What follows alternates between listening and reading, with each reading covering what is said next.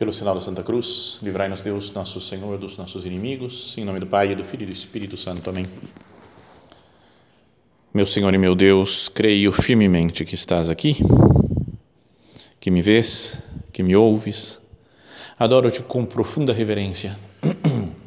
Peço-te perdão dos meus pecados e graça para fazer com fruto este tempo de oração. Minha Mãe Imaculada, são José, meu Pai e Senhor, meu anjo da guarda, intercedei por mim.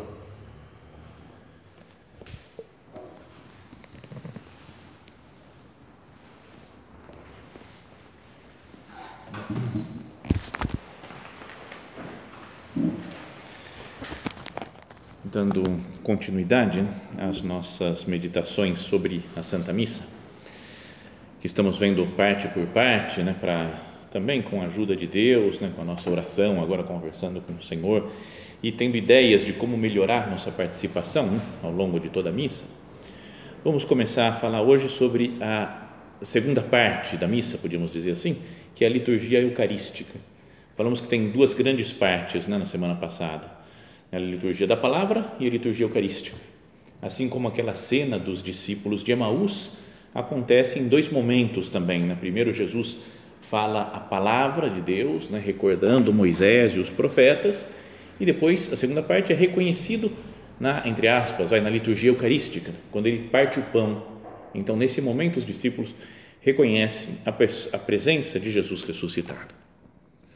Então, vamos meditar agora nisso, nessa segunda parte, só que vamos fazer em dois dias, né? Essa semana e na próxima, né, na outra, na próxima meditação que tivemos, para aprofundar né, com calma nesse momento central em que Cristo se transforma, né, que se faz presente, o pão e o vinho se transformam no corpo e o sangue de Cristo. Podíamos pensar né, nessa cena recordando a Quinta-feira Santa, né, recordando, pensar nessa, nesse momento da missa, recordando a Quinta-feira Santa, quando Jesus toma um pão com os apóstolos reunidos em torno da mesa e fala: Isto é o meu corpo depois tomando um cálice com vinho, fala isto é o meu sangue, não é? que vai, fala que vai ser entregue amanhã, seria na cruz vai ser entregue, esse sangue que vai ser derramado por vós, né, para a remissão dos pecados, e no final diz, fazer isto em memória de mim, dando poder assim para os bispos, né, para os apóstolos e seus sucessores, de fazer a mesma coisa que ele fez, né? fazendo não só para recordar o que Jesus fez, mas tornando presente aquele momento de forma que o pão e o vinho que nós comemos e bebemos na Santa Missa são de verdade o corpo, sangue, alma e divindade de nosso Senhor Jesus Cristo. Bom, a liturgia eucarística, ela começa no momento do ofertório. Lembra, a gente tinha falado da última vez das leituras, homilia, credo, né, profissão de fé, e depois a oração da assembleia, da comunidade, na oração dos fiéis. E logo depois disso, o povo se senta e acontece o momento do ofertório em que Jesus, que o Padre né, apresenta a Deus, né, ao Pai, as oferendas que vão ser consagradas, né, o pão e o vinho. Então, uma ideia assim para ter sobre o ofertório é que ela, ele não é um momento de descanso e de conversa, porque em geral nas igrejas acontece isso. Né? É? A gente está lá, prestou atenção na homilia, fica de pé, reza o credo, oração da comunidade, senta, começa a tocar uma música, vem um pessoal passando a sacolinha para recolher dinheiro, opa, deixa eu ver se eu, que eu tenho de dinheiro, aí tem parentes, né? irmãos, primos, vizinho, mãe, pai, filhos, na, na já comenta um negocinho, não, peraí, ó, você viu isso aqui e tal, ou depois temos que ver aquele negócio, e parece que é quase um intervalo da missa, porque a gente não tem que fazer nada, quem não sabe cantar nem canta, nem canta direito, que não conhece a música, às vezes está sendo cantada, e nem vê o que o padre faz direito, às vezes. Né? Eu estou generalizando, não é? não é que é assim todo mundo. Mas nas missas de domingo, numa igreja lotada, pode acontecer isso. Né? Com mais facilidade a gente se distrai. Não é descanso da homilia o tempo, o momento do ofertório.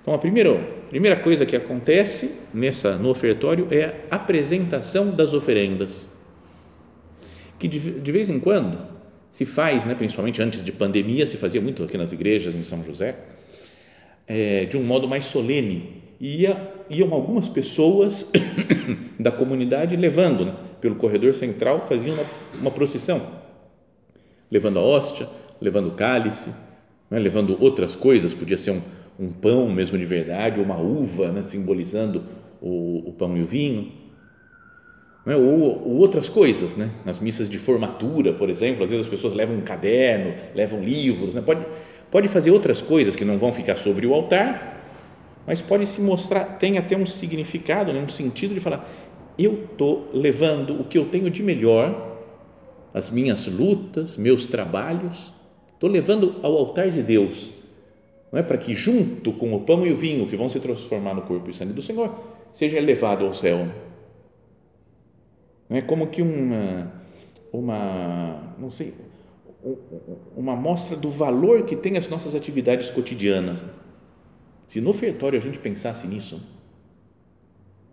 o padre começa lá o ofertório e a gente devia pensar nisso, todas as minhas coisas, meus trabalhos, minhas lutas, até as coisas ruins que eu fiz, as coisas boas, eu quero tudo colocar diante do Senhor, que isso é o que vale a pena, né? Jesus morrendo por mim na cruz, ressuscitando é que salva a minha vida, eleva ao céu tudo que eu fiz. Dizia até um padre amigo meu, chileno, o padre lá, estudava com ele lá em Roma, que ele falava, acho que até as nossas misérias a gente poderia colocar no altar, né? até os pecados, tudo que a gente fez de errado, coloca para que Jesus seja colocado em cima. Aí Deus, Jesus fica mais alto. Né? A gente usa as nossas misérias para se para elevar Cristo. Né? É uma ideia que ele tinha lá assim, mas me ajudou na época assim, eu gostei disso daí, né? a gente se sente fraco de vez em quando. Até isso, meu Deus, eu vou te oferecer no momento do ofertório na missa. Então, até então, por isso, o momento da coleta de dinheiro é para simbolizar isso também, né? que nós damos até o nosso dinheiro, né?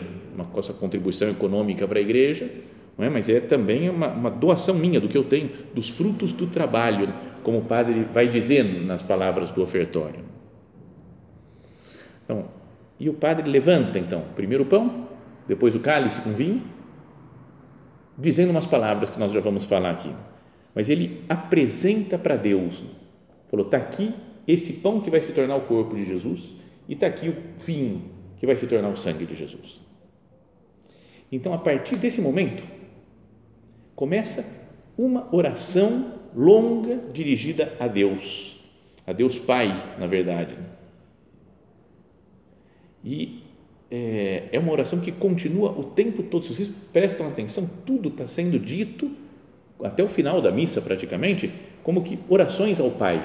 Antes tinha as leituras, que eram palavra de Deus ao povo, depois o padre faz a homilia explicando a palavra de Deus ao povo, e agora nesse momento vira e todo mundo começa a rezar dirigindo-se ao Pai. Então aqui, por isso, queria falar de um tema que é espinhoso, digamos assim, em ah, ambientes eclesiásticos, que é sobre o sentido da orientação litúrgica. A ideia é: todas as orações são para Deus. As orações da missa são especialmente para Deus. É como o sacrifício de Cristo, que é oferecido e aceito por Deus Pai. Então, orientação litúrgica. Para onde se dirige a oração? E até no nome orientação está a palavra, a raiz oriente. Porque antigamente, na história da igreja e também em outros povos, talvez outras religiões até, mas na história da igreja, a missa era oferecida olhando para o leste, ou seja, para o oriente, que é o lugar onde nasce o sol. Então, o sol nasce, é um símbolo, uma imagem de Jesus ressuscitado, né, que ressurge, está à noite e ressurge Jesus com a luz do dia. Mas também é uma, é uma imagem do próprio Deus. Tem salmos antigos que falam, né, fazem referência aos astros, ao céu, e fala que como que Deus espalhando seus raios luminosos de graça, de sabedoria, de bondade sobre o mundo. Então o sol é como que uma imagem, uma, um símbolo, podíamos dizer, de Deus ou de nosso Senhor Jesus Cristo. E ainda subindo no leste, lá do leste onde nasce o sol, de Jesus ressuscitado. Ora, isso daí era o que acontecia antigamente. Muitas igrejas, acho que todas praticamente, muitos anos atrás, eram construídas olhando para o Oriente, para que todo mundo celebrasse a missa olhando para o Oriente. Mas depois, ultimamente, nos últimos 50 anos, 60 anos, teve muita guerra sobre isso, quando os padres celebravam a missa de costas para o povo, até antes do Concílio Vaticano II, e depois, com a reforma litúrgica, lá do final da década de 60, não é? isso não fala nada disso no concílio, na, nos, nos, documentos do concílio não fala nada, mas depois, ao longo do, dos anos, foram mudando a, o ritual da Santa Missa e o padre passou a olhar para o povo de frente. Então, é, e, e, muita coisa meio absurda se disse sobre isso. Né? Perdão que fale dessas coisas, entre nesses temas, mas só para a gente saber um pouco de história e depois entender também, pode acho que ajudar o, o sentido da missa e como participar melhor na missa. O que acontecia antes na missa antiga, né, ou missa tridentina, chamada assim, ainda que fosse de antes do Concílio de Trento, né, só foi no Concílio de Trento, século XVI, foi estabelecido que era daquela maneira que todos os padres deveriam né, celebrar a missa. É, se rezava o padre de costas para o povo, né, num altar do fundo, como esse daqui, em latim, né, era a única língua, a língua oficial da igreja, e grande parte da missa em voz baixa em voz que só o padre quase ouvia. Era pelos movimentos é que muitas vezes o, o povo ia acompanhando em que parte que estava da missa. Tanto que muita gente que não sabia, né, não entendia muito da missa, pegava o terço e começava a rezar o terço durante a missa. Falava, está acontecendo, eu vou rezando o terço, porque não sei meio Então, é, criava-se algumas coisas assim meio sem muito sentido. Né? Estou diante do sacrifício de Cristo e fico rezando o terço, que é bonito, maravilhoso. Ontem foi dia de Nossa Senhora do Rosário. Mas mesmo assim tem um valor muito menor do que a missa. Bom, então aí queria que nós pensássemos na coisa. Então falou, parece que a, o voltar o padre, colocar num altar mais central como este outro aqui, e o padre olhando para o povo falou, agora sim estamos todos em volta do altar da mesa do Senhor, como Jesus com os apóstolos. E, e acho que tem muita, volto a dizer, né, muita discussão, muito debate sobre esse tema, porque as pessoas às vezes viam a missa antiga, né, a tridentina, como falando, o padre está desprezando o povo. Como é que pode? Na mentalidade de hoje, fala, como é que pode? O padre celebra de costas para o povo. Ele está desprezando os outros. Mas fala, hum, a ideia não era essa, nunca foi ao longo de dois mil anos de história da igreja. Não é que está desprezando o povo, mas é que o padre, junto com o povo, estão todos olhando para Deus.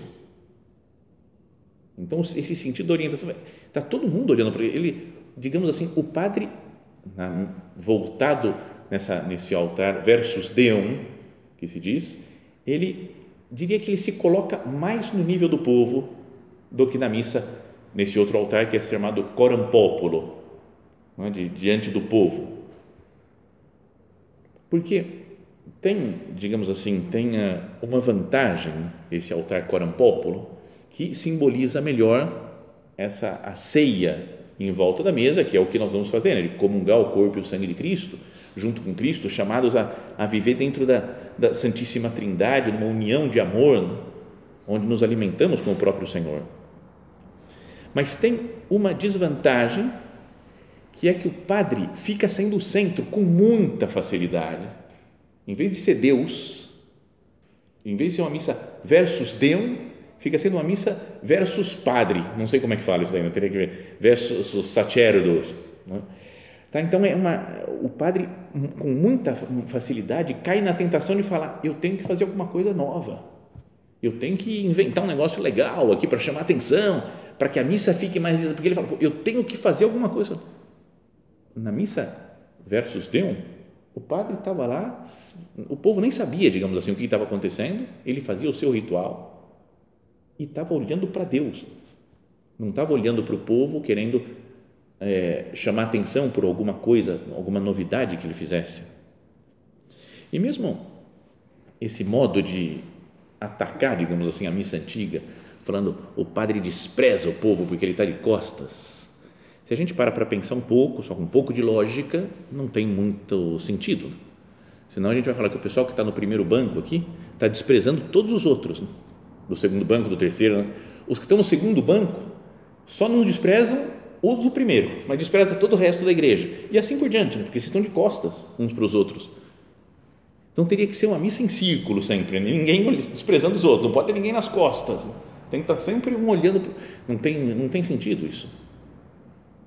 Então nunca se passou pela cabeça né, de ninguém que fazia missa aquela versus Deum, que o padre estivesse desprezando o povo, mas estavam todos olhando, focados em Deus nosso Senhor.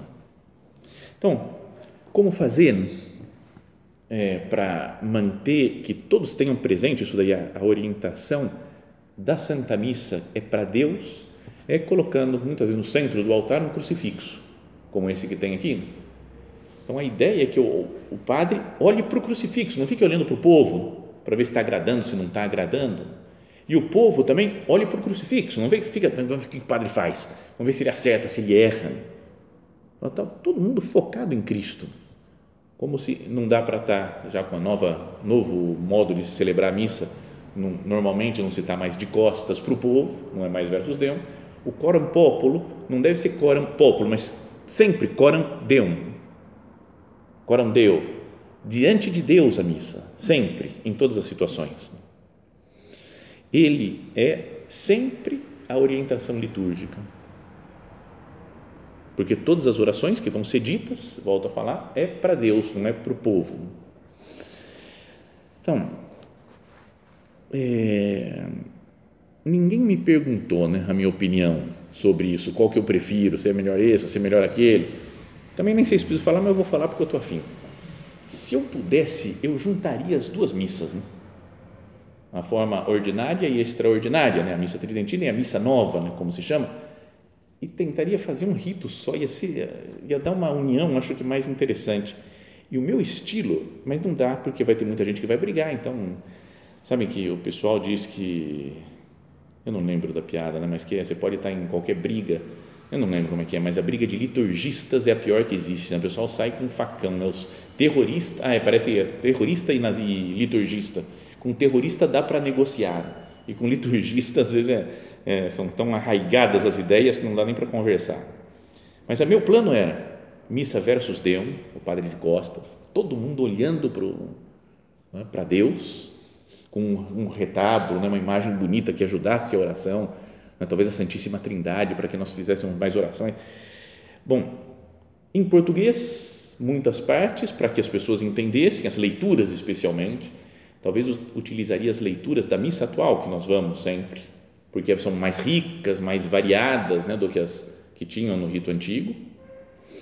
É, mas algumas partes, talvez as partes fixas, fazem em latim, para que a gente vá viajar, vou para os Estados Unidos, vou para a China, vou para a Coreia, ou onde for, e eu não fico tão perdido, porque a parte tem partes fixas né, da missa, o cânon, a oração eucarística, né, o confesso a Deus Todo-Poderoso, glória, poderia ser em latim, isso aí nos sentimos mais unidos.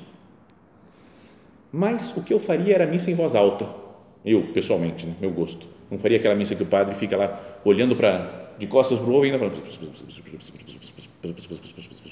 e você não entende o que está falando, porque aí todo mundo participaria, entenderia melhor o que está falando.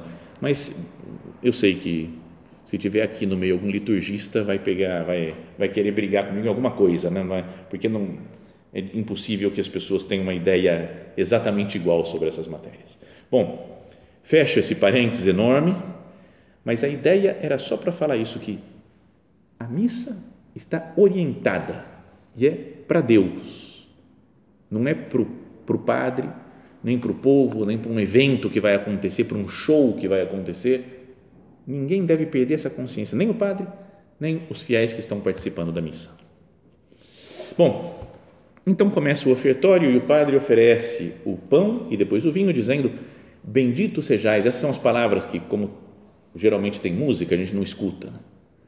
Mas o padre diz: Bendito sejais, Senhor Deus do universo, pelo pão que recebemos de vossa bondade, fruto da terra e do trabalho humano, que agora vos apresentamos e para nós se vai tornar pão da vida.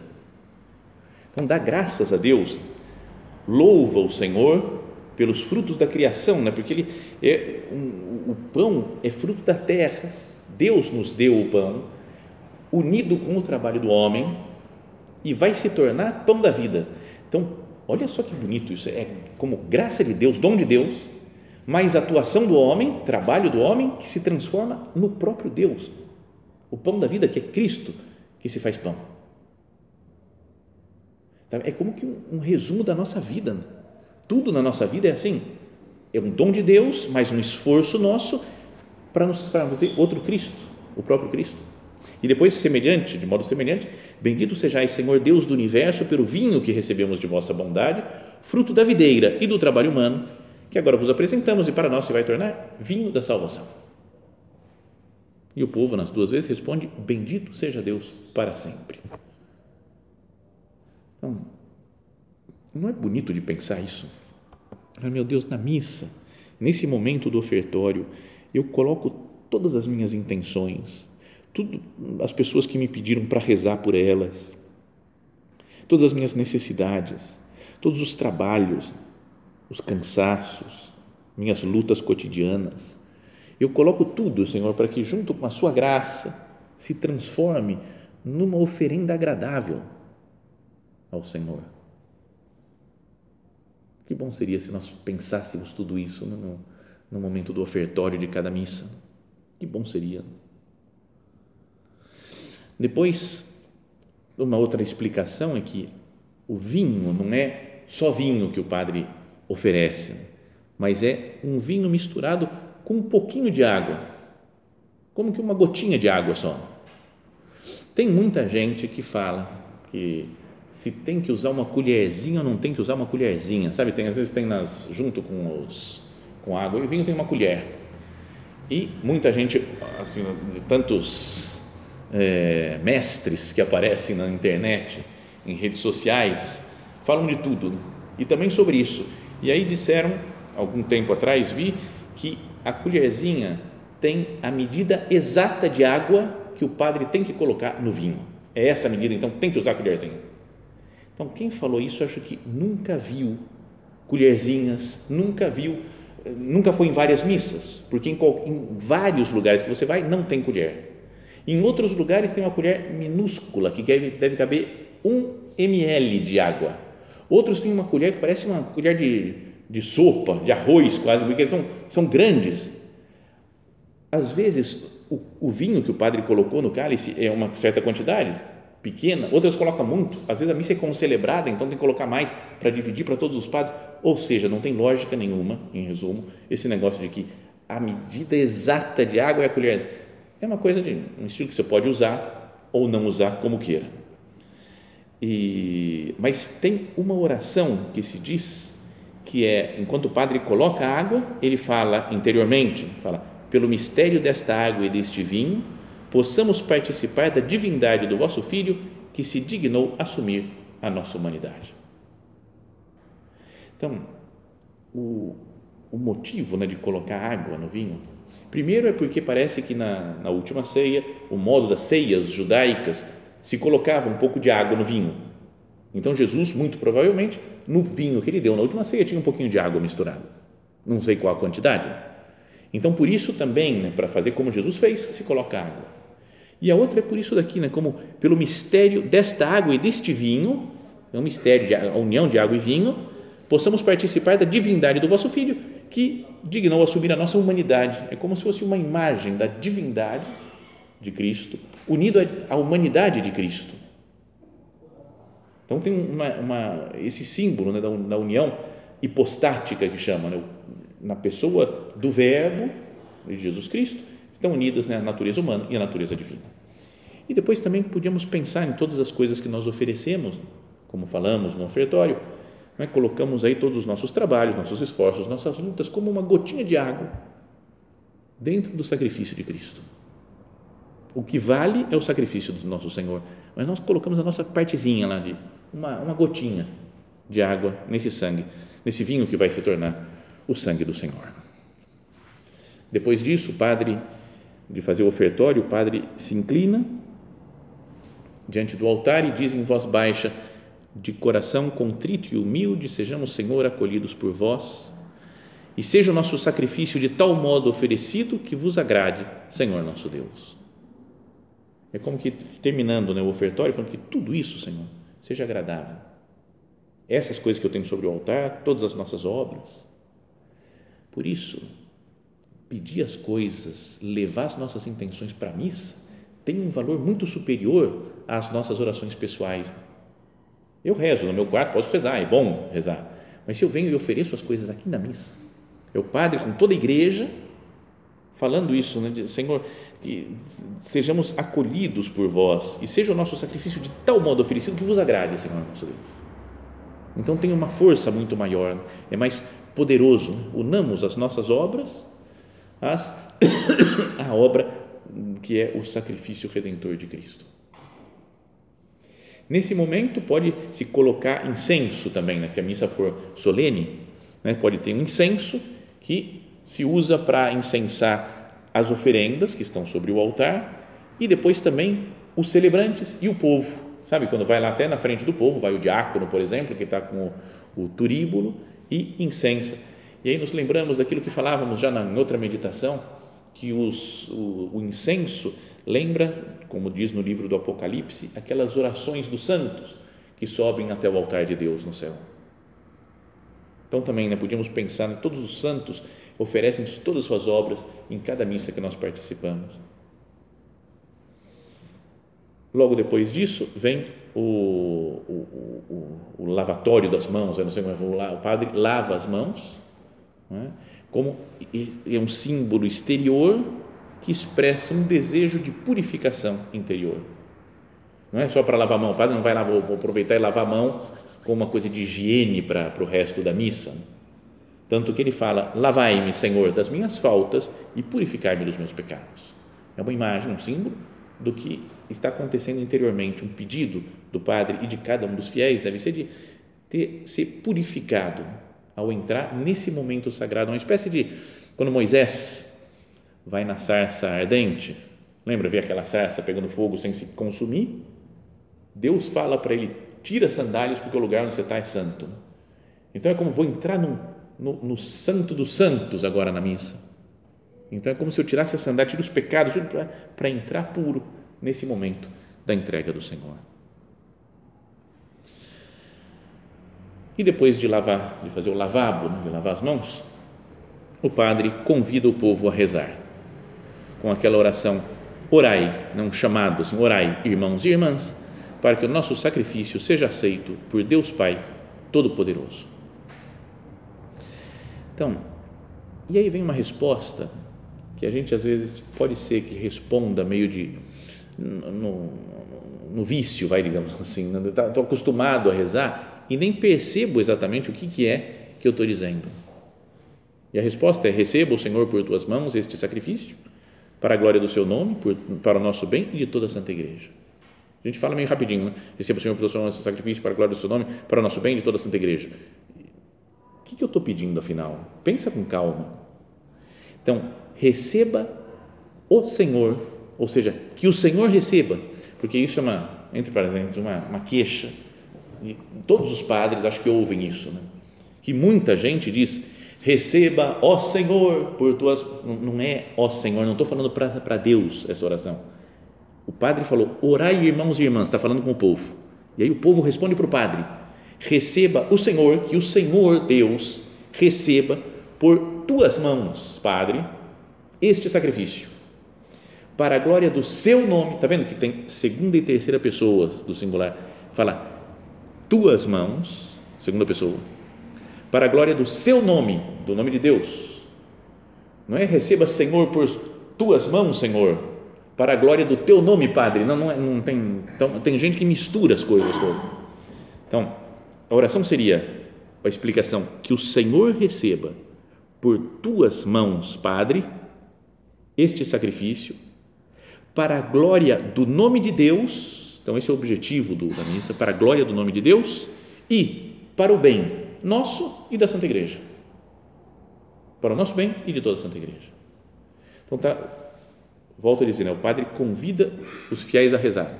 Orai, irmãos e irmãs, para que o nosso sacrifício seja aceito e o povo concorda com essa oração, dizendo isso, que o Senhor receba este sacrifício pelas tuas mãos, para que seja esse sacrifício para a glória de Deus e para o nosso bem e para o bem da igreja. Então é bom talvez até pensar isso. Acho que só reparar e entender as orações que a gente faz na missa já daria para progredir muito na nossa participação, no sentido espiritual, viver melhor cada momento da Santa Missa.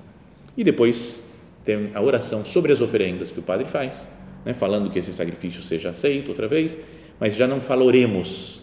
Tem três oremos, né, três momentos de oração. A oração coleta, que o padre fala oremos, fica em silêncio, faz a oração. Tem esse daqui e tem no final da missa, tem a oração pós-comunhão. O padre fala oremos. E fala, esse não tem oremos, porque já foi dito antes. Né? Fala, Orai, irmãos e irmãs, para o nosso sacrifício. Já foi dito esse oremos antes, então é um direto, entra já na oração. Bom, já acabou o tempo. A ideia é que nós vivamos bem esse momento do ofertório da missa. Senhor, me ajuda a não, não me distrair, não pensar que é um momento de descanso, mas veja como um momento fundamental o ofertório para unir todas as minhas intenções, os meus trabalhos, tudo que me pediram para rezar e colocar sobre o altar de Deus, para que seja agradável ao Pai, né? pela intercessão do, de, né, de, pela, pela obra de Jesus, através do Espírito Santo e pela intercessão de Santa Maria.